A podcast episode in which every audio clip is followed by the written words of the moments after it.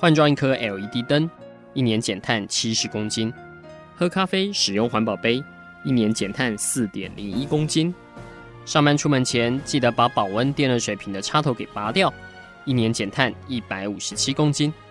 面对气候战役，对抗地球暖化，可以是个人的事，更需要政府及企业的参与。台达电子文教基金会邀您一同寻找既能提升生活品质，并可大幅提高能源使用效率的提案。欢迎收听《气候战役在台湾》。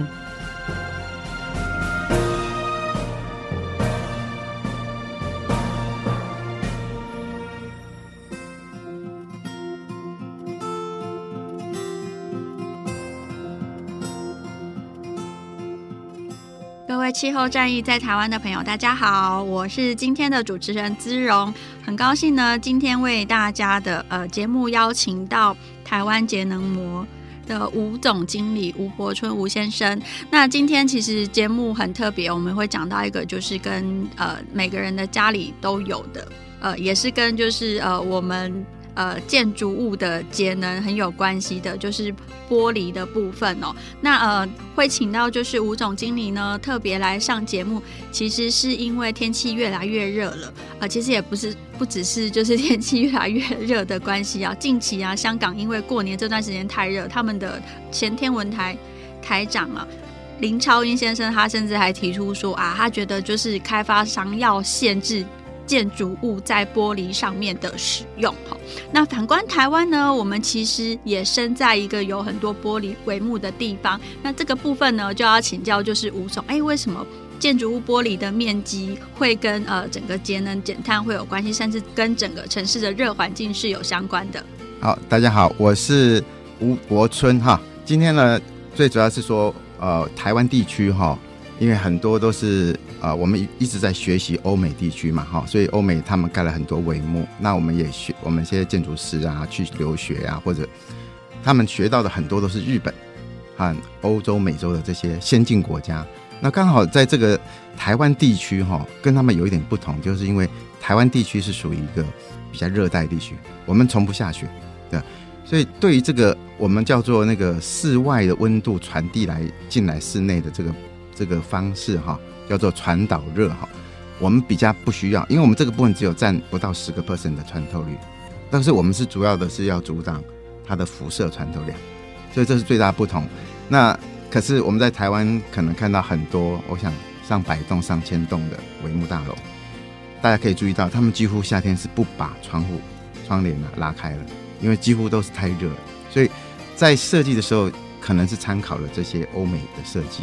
那欧美它只要用两层空的玻璃啊啊，就可以尽量让外面的寒冷的天气不要传导冷啊，好传到室内这样子，这个叫做传导热。可是我们应该阻挡是辐射热。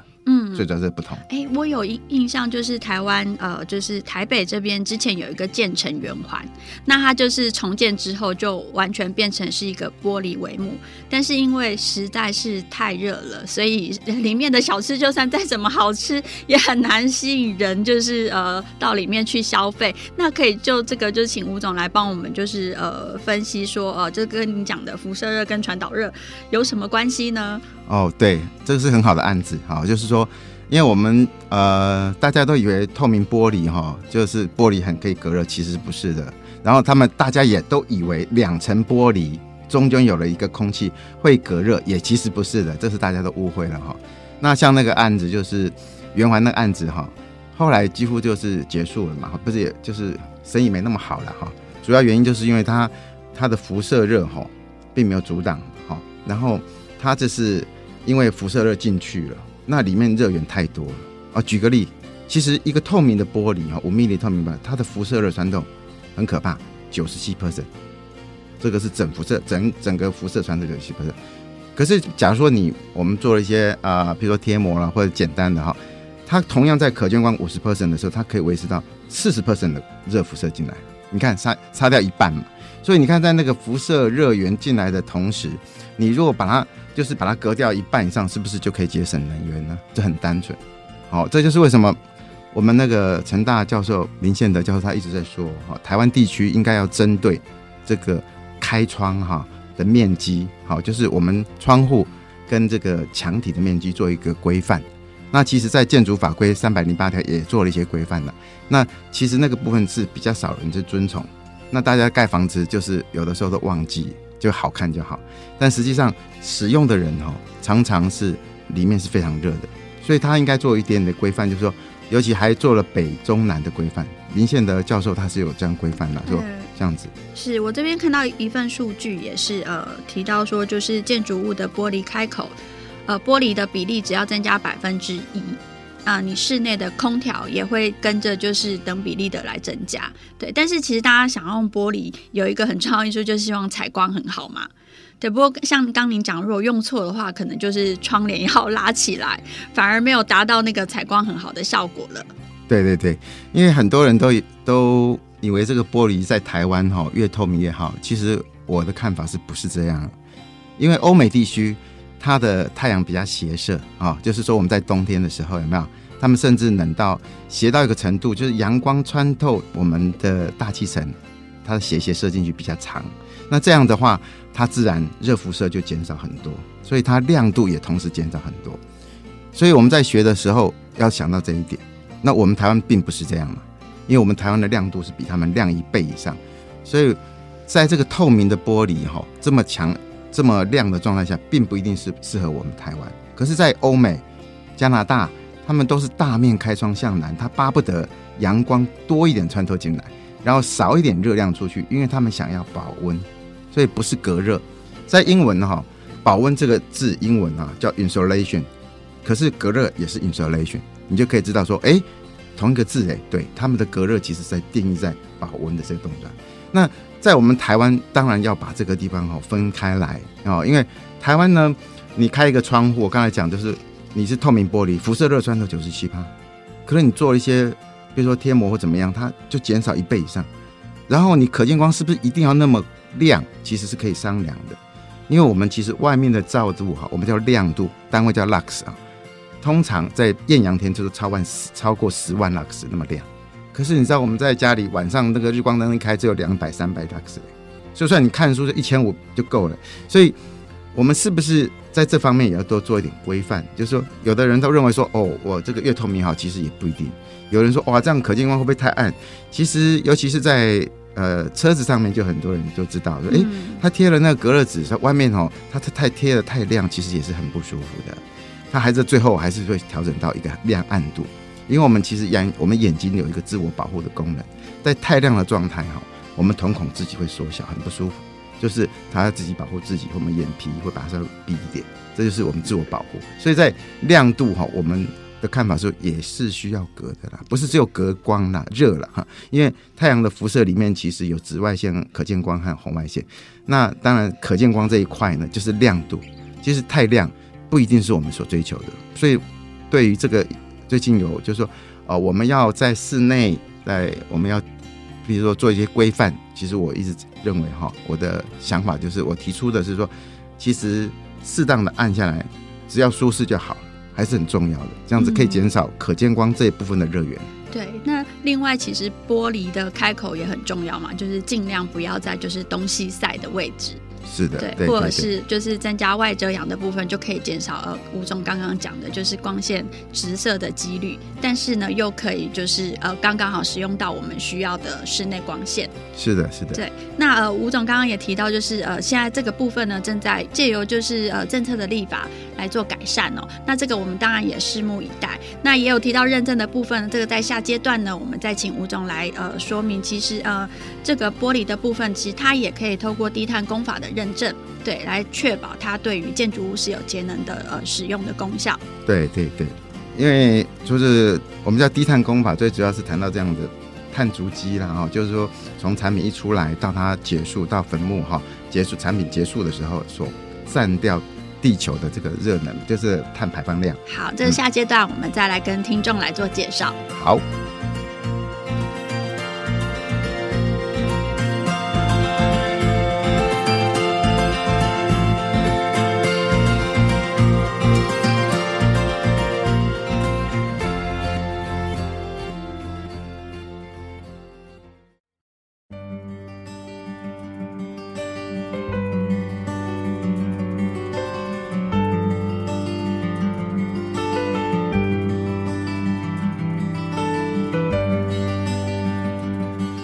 欢迎收听《气候战役在台湾》。今天呢，为大家采访的是台湾节能模的吴柏春吴总经理。那啊、他在节目上跟我们分享，就是在呃玻璃的选择上面，怎么样能够兼顾采光，而且又不耗掉太多的空调的费用哦。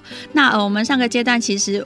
这个吴总这边也跟我们讲分享了，就是辐射热跟传导热有什么不一样？那到底我们需要的是哪一种哦？那我们很好奇的是，其实大家印象当中都会觉得说，使用玻璃好像就会让就是建筑物的耗能更增加，但是吴总呢？在玻璃的部分，其实也申也去申请了，就是低碳工法的认证哦。那我们也请就是呃吴总来跟我们分析一下，为什么你会想要就是特别去申请这样低碳工法的认证？好，那个因为在台湾哈、有推动两个部分啊，一个叫绿建材，那一个叫做低碳工法，这都是我们陈大教授林宪德他推动的哈、那其实也就是对我们建筑物哈的这个玻璃哈做一个规范哈。那低碳工法其实就是说，它就就是在你这个产品生的，就是碳足迹了哈。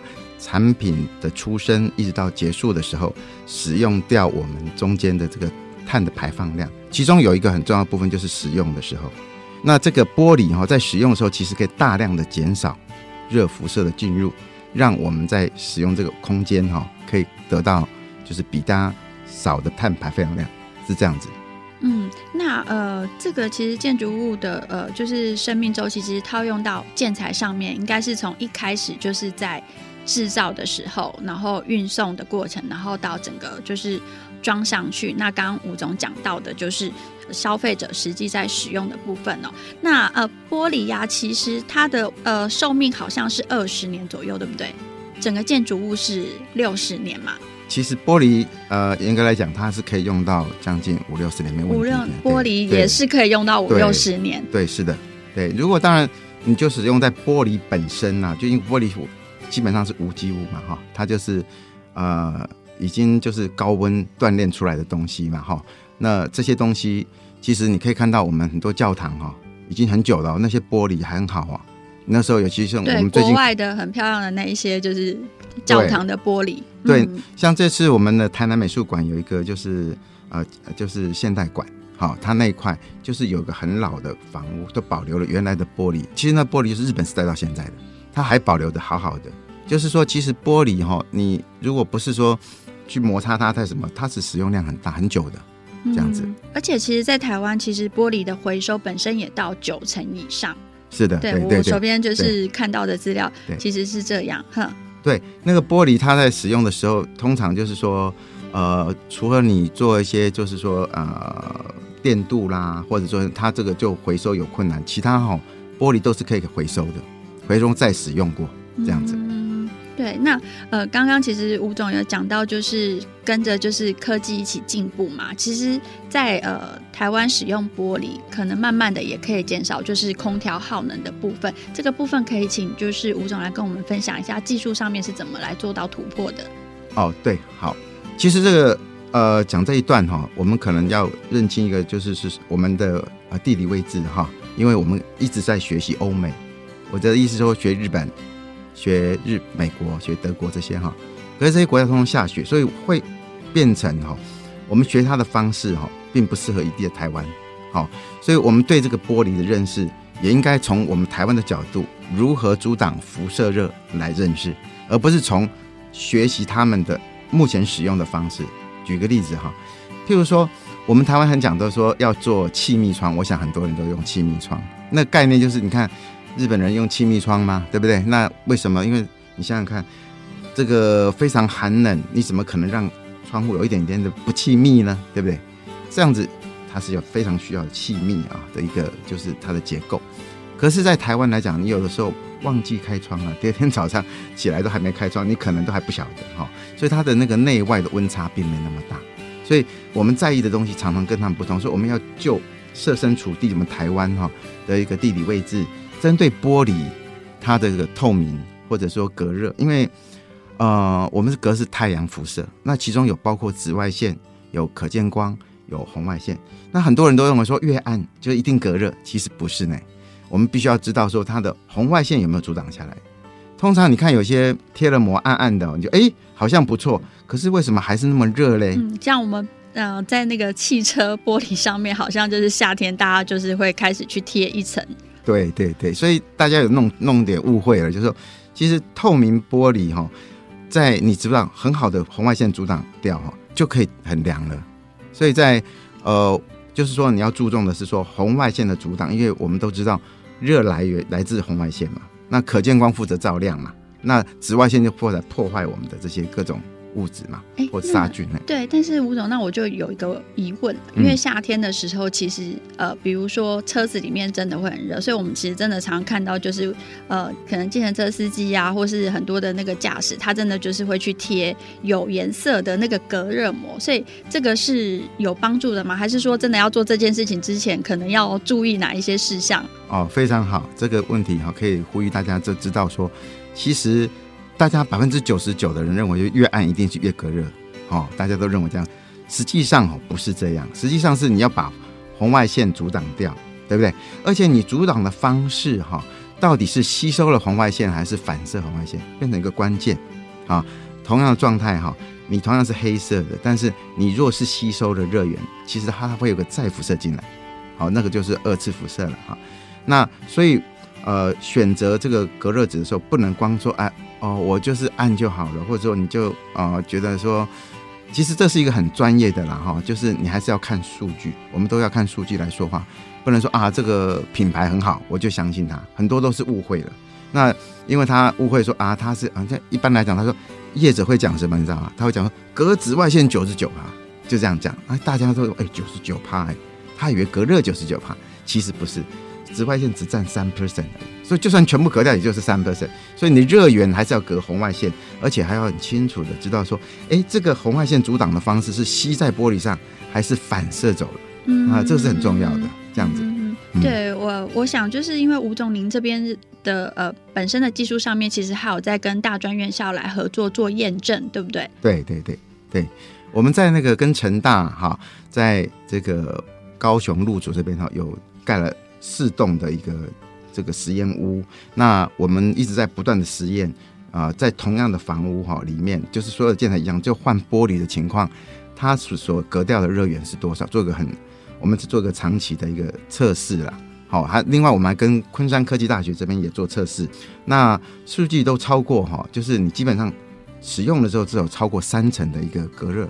就是说，我刚才举的例子，就是你是各种玻璃都一起去做是的比较，对，就是我们大部分都是用轻玻璃跟我们的做比较。轻玻璃是指我们一般家里面常常在用的。对，一般来讲，你们家里百分之九十都是轻玻璃，然后你们会讲强化玻璃。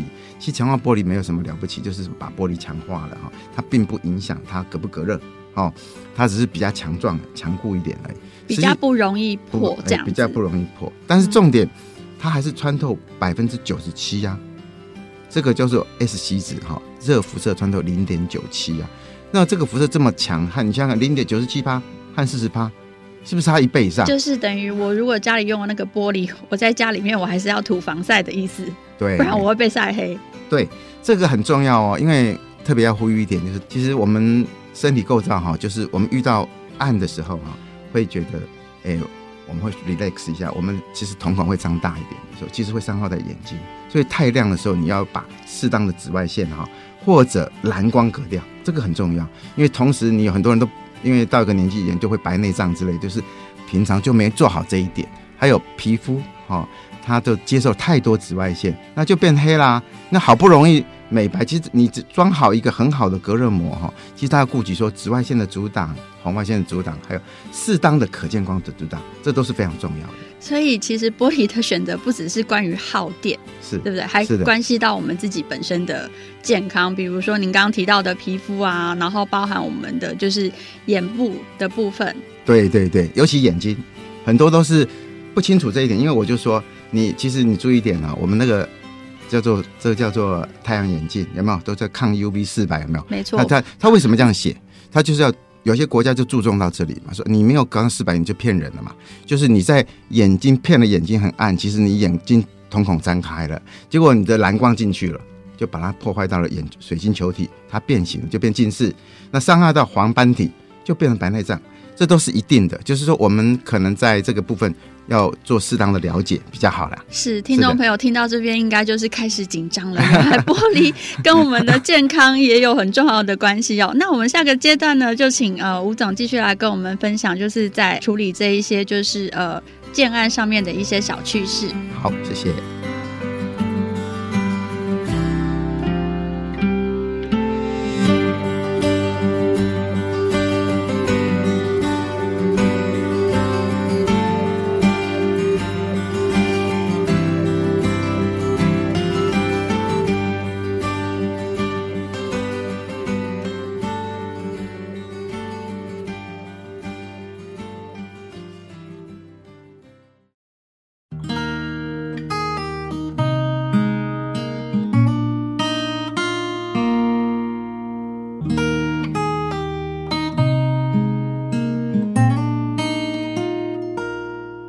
气候战役在台湾的朋友，大家好，欢迎大家回来节目现场。那呃，我们今天为大家采访到的是吴柏春吴总经理哦，那他也是在台湾推动节能玻璃工法的。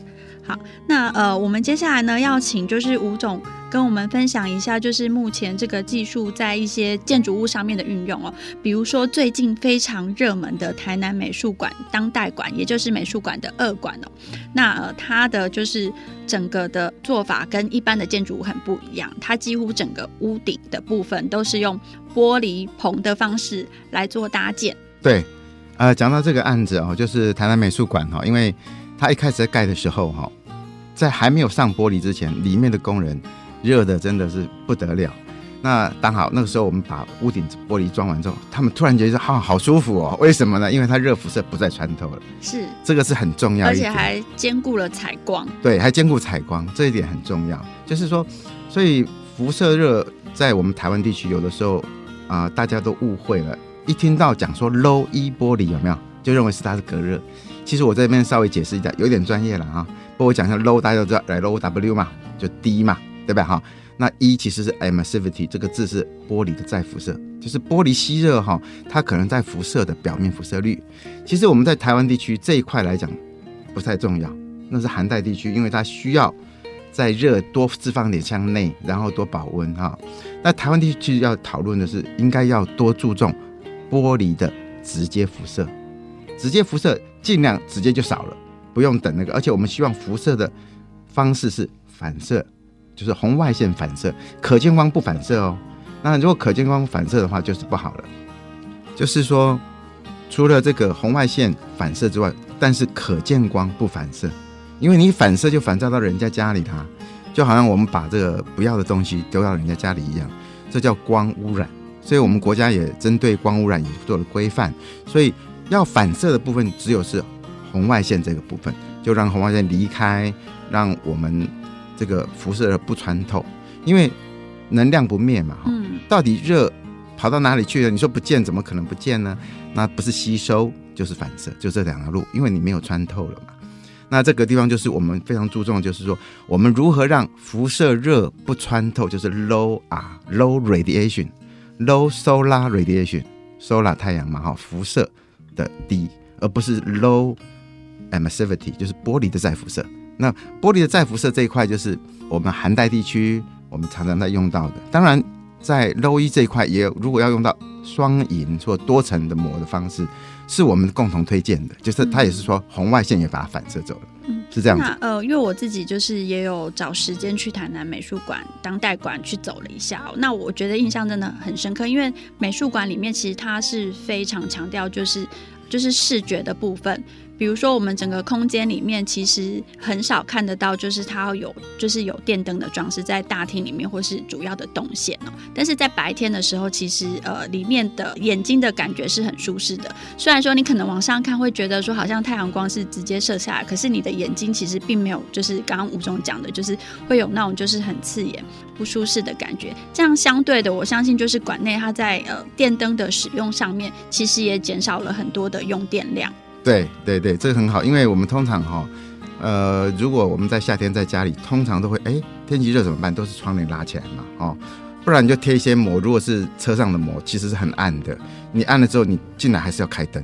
有没有看看美术馆它白天不用开灯，对不对？因为它光线充足，它的光进来之后，热不进来，这就是很好。那光吸这个玻璃哈，它尽量让它反射出去，让热源好不进来。可是亮度是进来的哦，所以这就是我们叫做节能的概念。白天不开灯，我们不能因为我们台湾地区哈电费便宜哦就忘记这件事情。其实台湾地区是真的是比较偏便宜啦。如果说贵一点，你们就觉得哎不行，我白天也不开灯了啊。那其实，在全世界比较很多国家都这样子做，它会让适当的光进来。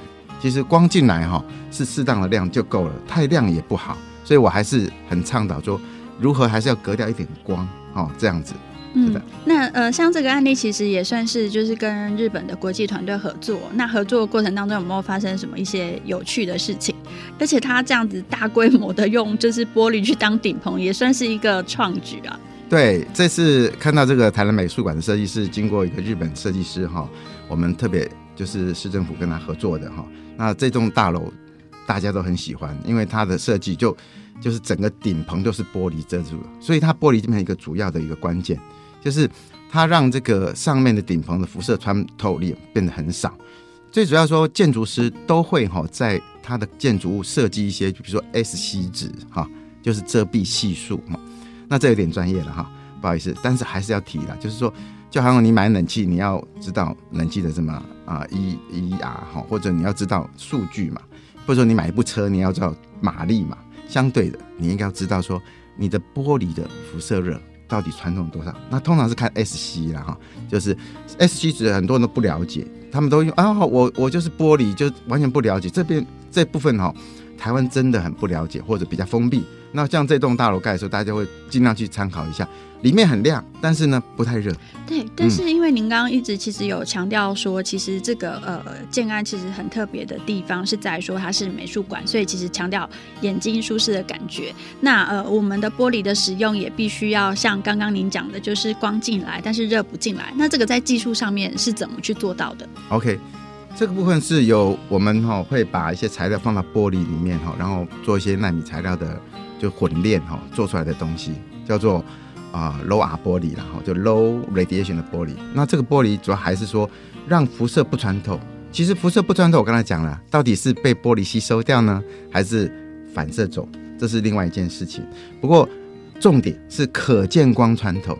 但是热不穿透，哎，这是大家喜欢看到的。所以纳米是隔绝了热，对，然后反射热这样子。对对对对，反射热，呃，或者是说，呃，我们在这个利用其他的方式，它那个，因为它的玻璃不只使用一种玻璃啦，哈、哦，它也使用了胶合玻璃，它也使用了中空玻璃啊、呃，单层玻璃都有。就是整个屋顶上面吗？呃，整个墙体、屋顶通加起来都有。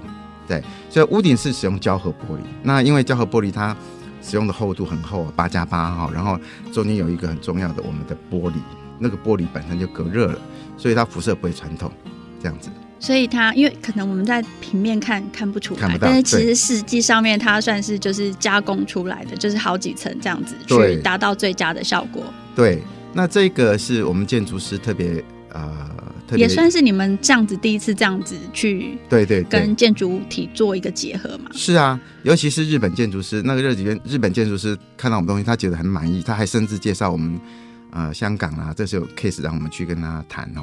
因为主要是说呃他们在以前讲的都是他们习惯于设计的是呃这样子是一个透明玻璃，但是他们讲的就规范哦，SC 值是多少？那那个时候大部分都是用 Low E 玻璃去做，那可是我们跟他讲用 Low R 玻璃，而且这样可以大幅的降低一些成本。他们就是不用到做到中空了，有没有？他就可以可以很快的得到这个效这个效果，而且它隔音居然比原来的双层玻璃、中空玻璃还要好很多，隔音性。但是因为其实日本人他们很注重设计的细节跟美感，那这个部分是团队是怎么去跟他们来做沟通的？因为这个应该对我们来说也没有做过这件事情吧？是啊，是啊，是啊。这个呃，其实这栋大楼是主要是说他当时有设一些条件哈。那当然这条件不是在我们当时我们公司介入的内容了，但是我们看到内容刚好是因为我们本身我们公司已经发展三十二年的隔热了哈。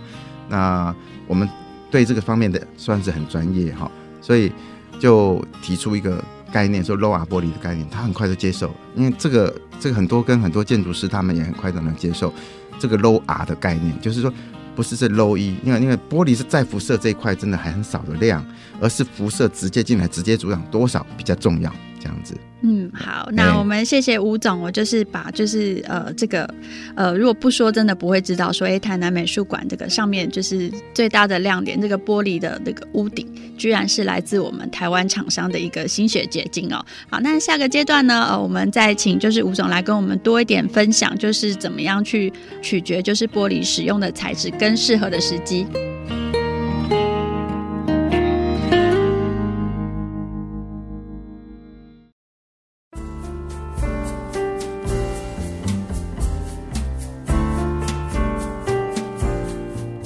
欢迎收听气候战役在台湾。那我们今天很高兴呢，节目现场邀请到吴柏春吴总经理，台湾节能模的创造的推手哦。上个片段我们其实请就是吴总分享了，就是台南美术馆他在发展这个玻璃屋顶上面呢，我们在技术上面的、呃、提供跟就是团队整个。磨合的过程哦，那我觉得大家应该也会很骄傲，原来就是这么漂亮的美术馆上面的，呃，虽然是请日本设计师来主导设计哦，但是实际上面所使用的材料跟工法是来自台湾的厂商哦。那我们也请就是吴总最后来跟我们分享说，就是呃，您自己在本身做呃这个事业是怎么样，就是坚持了三十多年，然后一路的发展。好，谢谢大家。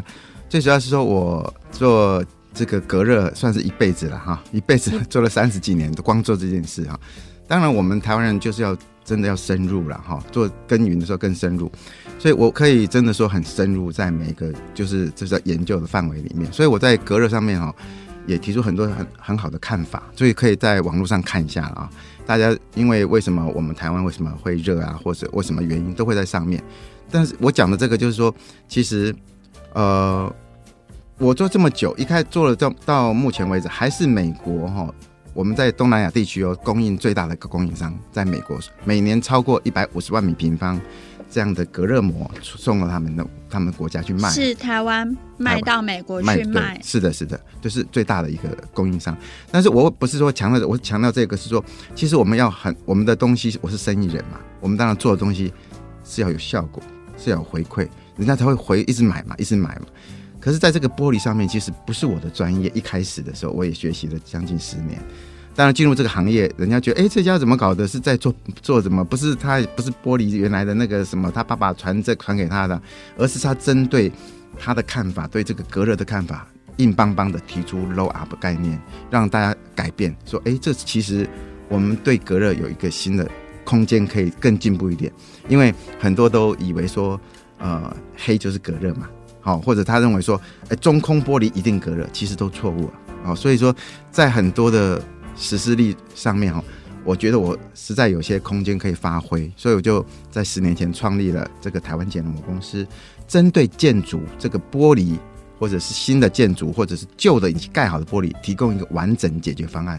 我想这个完整解决方案就是说，你是新的，我就可以提供你玻璃嘛。那可是我玻璃我不是都提供给你说，就是我会提供你全部的。比如说你要隔光、隔紫外线、隔红外线都清楚，在因为你的需求，我们来提出更好的方案。那你成屋或者或者要叫做采光罩这些，我们也可以提出相当好的一些建议，让你选择。那你有如果还有预算上的考量，好，很多的预算啊，你还可以选择怎么进一步的用 DIY 的方式，我们来提供给你更好的一个选择。因为你光知道买，不知道去选择，也是一个大问题啊。在台湾这个的确是没有什么人在。所谓的叫做教人家了哈，说哎，开的暗暗的就买回来了，其实贴了好好不容易的功夫，但是没有隔热，啊，只有隔光，这也是很可惜。但是我们呢是可以提供你很清楚的这些解决方案，因为大家都现在网络社会了哈，一网络一 Google 都清楚嘛，那到底辐射热来自哪里？是所以他们更需要更更清楚这是个呃怎么样去阻挡辐射热源。这样子，嗯，那在这个转型的过程当中，你有没有遇到些什么瓶颈？因为毕竟一开始是在做，就是呃，其实材料是很不同的。比如说，可能家里面人觉得说，啊，怎么就是本业不好好做，要做其他有的没的。哎、欸，你说的真的太好了，因为我因为确实我们介入了新的行业哈，是一个很新的嘛哈，尤其是我太太，哎呀，说你干嘛啊？就做好你的隔热纸就好了，你干嘛去搞那个？可是是因为一个刚好，因为它我们这个就是纳米材料，那时候研发出来之后，我们觉得说，哎，其实是可以提供给建筑哈一个很好的，因为建筑就是要透明又隔热，它不像汽车，它是使。专指使用在玻璃上面的一个涂料嘛，或没有这个涂料可以涂在膜上面，它可以放在玻璃里面，它可以放在其他的材料里面。这是一个材料，我们研发出来，只要放进去，它就可以得到很好的辐射穿透阻挡。那假设说我可能就是呃家里面是轻玻璃，但是我在上面涂这个材料一样也可以。我比较不建议涂，因为我直接就把我们膜哈，因为我们那个就是一张膜上面有上胶了，你把离型纸撕掉之后，喷了水就把它贴上去，把水刮出来就 OK 了。这是很简单，嗯、呃，大家会有点紧张，说或或者怕说，哎，我不会贴，其实不会的，因为它那个是平面的，没有像汽车，汽车的困难度是它的一百倍，那平面的是 OK 的，平面就是你把水喷了，把它刮出来就是了嘛。而且我们就是设计到最终，其实是你可以直接选择多宽，然后寄给你就这么大了，你就你就把水刮下来，我们给你的。呃，叫贴膜水是一个标准配方，你只要会喷水把它刮起来就 OK 了。对很多人哈，他如果说自己想要施工，尤其住家又便宜又好用的方式，他可以选择我们这种方式。如果你需要我们到府去施工的，我们也可以提供很完整的这个师傅，师傅去那边施工啦。这个同样是达成这样子一个效果。是，但是我想就是也要帮就是听众朋友问一下，因为夏天到了，真的有很多就是这样的需求，不管是从车子啊，或者是家里面刚刚发现就是东西晒的需要做一些隔热的处理的时候，那如果是他们自己去找方案的时候呢，你会就是建议说，可能有哪一些数值是他们在购买的时候一定要注意到的？好，这很好，因为提醒大家一下，就是你在选择的这个膜啦，哈，你就是在家身贴膜的这件事嘛，哈。有人最基本问，你这个膜是贴里面还贴外面呢？我必须跟大家讲，是贴里面的，室内的。那你在家里把窗户擦干净，把它清干净，然后把那个离心纸撕掉，喷水贴上去，那是一个有肥皂的水了，会滑滑的。你把它移到适当的位置，就把水刮掉就可以了。但是你会贴这件事并不重要哦，你贴对还贴错啊？你贴光光知道买一个牌子很好，但是不知道它贴了隔阻挡红外线还是阻挡可见光。有的人都是把可见光阻挡掉，红外线没有阻挡，很便宜没有用。所以你要知道说，SC 值就是遮蔽系数，遮蔽系数，对，你遮蔽系数是多少？遮蔽系数简单来讲就是辐射总穿透量了，因为辐射穿透到里面有一次辐射和二次辐射嘛，哈。太阳直接辐射这块是一次辐射，那玻璃吸热的再辐射就是二次辐射，再加起来就遮蔽系数。好、哦，这个有点绕口令，但是很简单，就是总辐射穿透量，这个字大家能够很清楚哦。我就是辐射变成比较少，少多少呢？跟大家报告一下，五 mm 的玻璃的时候是九十七趴穿透。你看，比如说你剩下零点六七就是六十七趴，零点五就是五十趴，零点四就是四十趴，就这这种从这样观念看来哈、所以你要选择。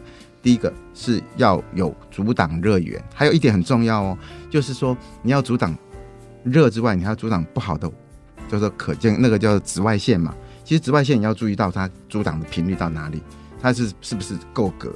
不要说光阻挡，因为紫外线对我们来讲就是不好嘛。我就是要百分之百不要嘛。那你不要说有一部分还进来了，然后你不了解，然后造成这样的一个误会。那刚刚提到很重要的就是 SC 值，就是这么一长串的那个专业的绕口令之后，哎、啊，我记住这个。那这个 SC 值到底要多少才算合格呢？哦，SC 值其实呃越低越好，越低越好。对，但是这个我可以提醒大家哈，在一定的可见光就是要要有点亮度了哈，不要说都没有亮亮。但是你面积够大，你可以选择暗一点没有问题。好，你面积够大，你光线很亮嘛。其实我们的绿建材规定是五十 percent。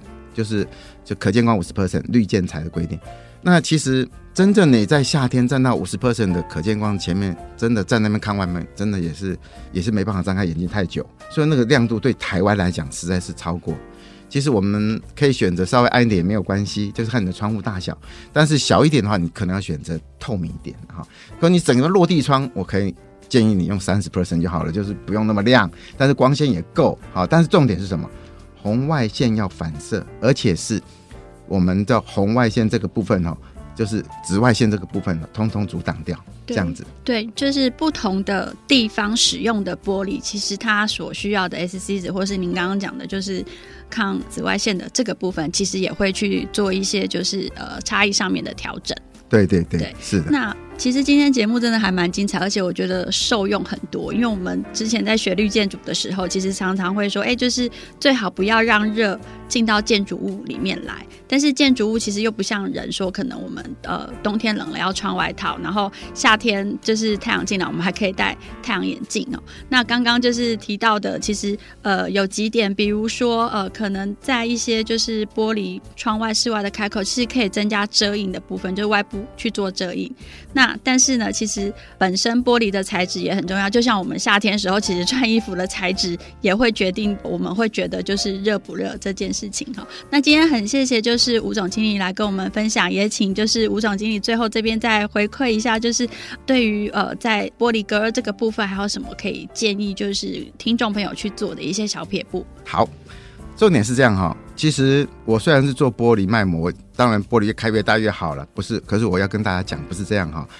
其实我们如果能够用外遮阳，譬如说走廊啊，或者墙体啦，或者说遮雨棚啊，这些其实都很好，它都有优于我们的在里面贴膜或者用更好的玻璃。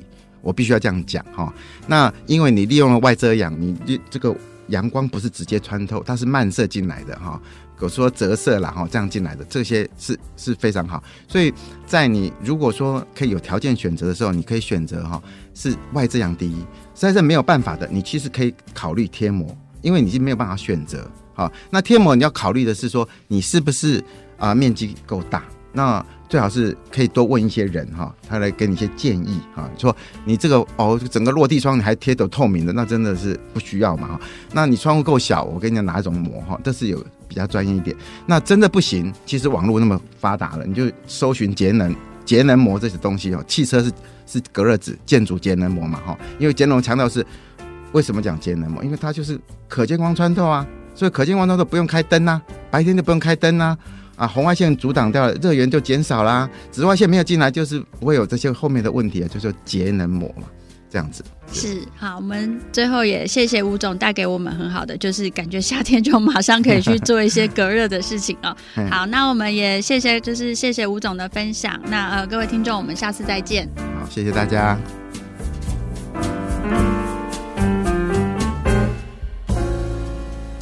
以上节目由台达电子文教基金会独家赞助播出。台达电子文教基金会邀您一起。环保节能，爱地球。